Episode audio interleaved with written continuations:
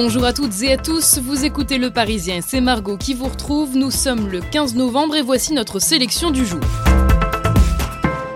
Se mettre au vert, ce n'est pas si simple. C'est ce qu'on a constaté aux Parisiens en rencontrant ceux qui sont passés aux véhicules hybrides ou électriques.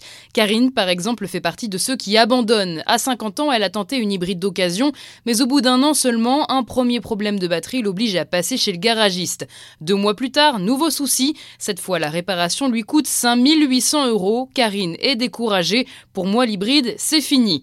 Autre problème, une voiture écolo, ce n'est pas donné, mais l'investissement peut valoir le coup. Thierry a payé sa voiture 24 000 euros, aide comprise, et il ne regrette rien. Son modèle l'oblige à s'arrêter toutes les deux heures pour une recharge de 20 minutes. Le trajet est plus long, mais grâce à ses pauses, c'est moins stressant et moins dangereux.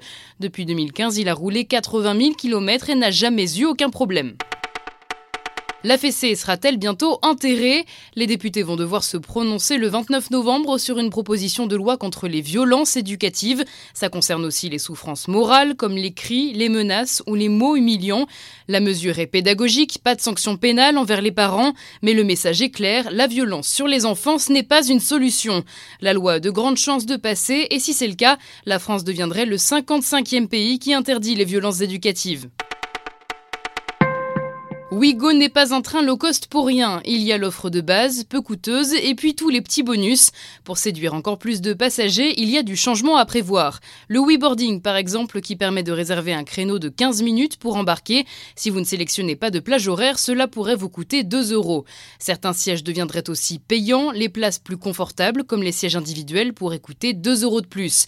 Et puis la nourriture pourrait finalement faire son entrée dans les trains bleus et roses. Reste à voir sous quelle forme.